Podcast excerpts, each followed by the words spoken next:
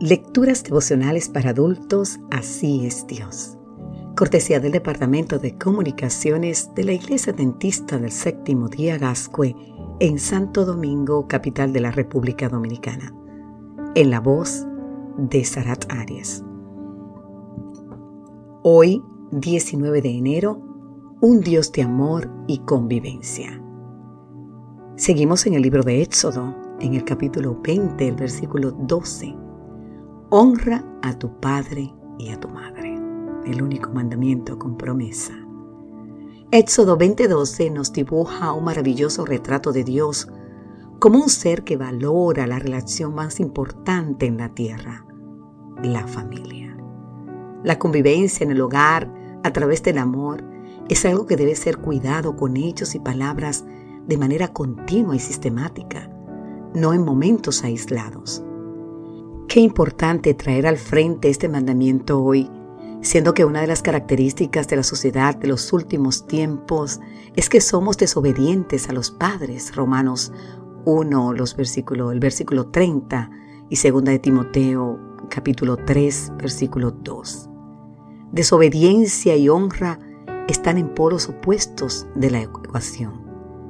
Si el quinto mandamiento se practicara, el mundo sería tan distinto.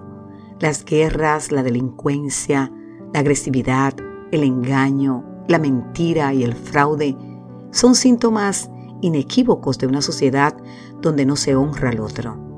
Nuestro Dios ha querido librarnos de todo esto, enseñándonos a mostrar honra y respeto empezando por nuestros padres en el hogar. Nuestros progenitores son los que nos trajeron a la existencia, aquellos gracias a quienes todo lo que ha pasado en nuestra vida ha sido posible. Por eso Dios nos dice que debemos honrarlos. Ahora bien, ¿qué no puede pasar en un mundo donde no se honra ni respeta a los padres? ¿Qué no haría una persona capaz de deshonrar y respetar a los que le dieron la vida? Muchos expertos señalan que el origen de los problemas que enfrentamos como sociedad debemos buscarlo en la relación padres-hijos. Cuando ese núcleo se descontrola, viene un efecto dominó sobre todas las actividades que involucren a seres humanos. Esto explica la situación social, económica, moral, política y espiritual de hoy. Con esto es precisamente con lo que nuestro Dios quiere ayudarnos a través del quinto mandamiento. Honrar a los padres incluye valorarlos, respetarlos, considerarlos en amor y obedecerlos. Si te fijas, querido amigo o querida amiga, se trata de los mismos valores que tanta falta hacen en todas partes del mundo. El plan de Dios es que los aprendamos desde la cuna, antes de salir a relacionarnos con otros. Dios cree que tanto en este plan y está tan entusiasmado con él que hizo acompañar este mandamiento de una promesa de larga vida para quienes lo obedezcan.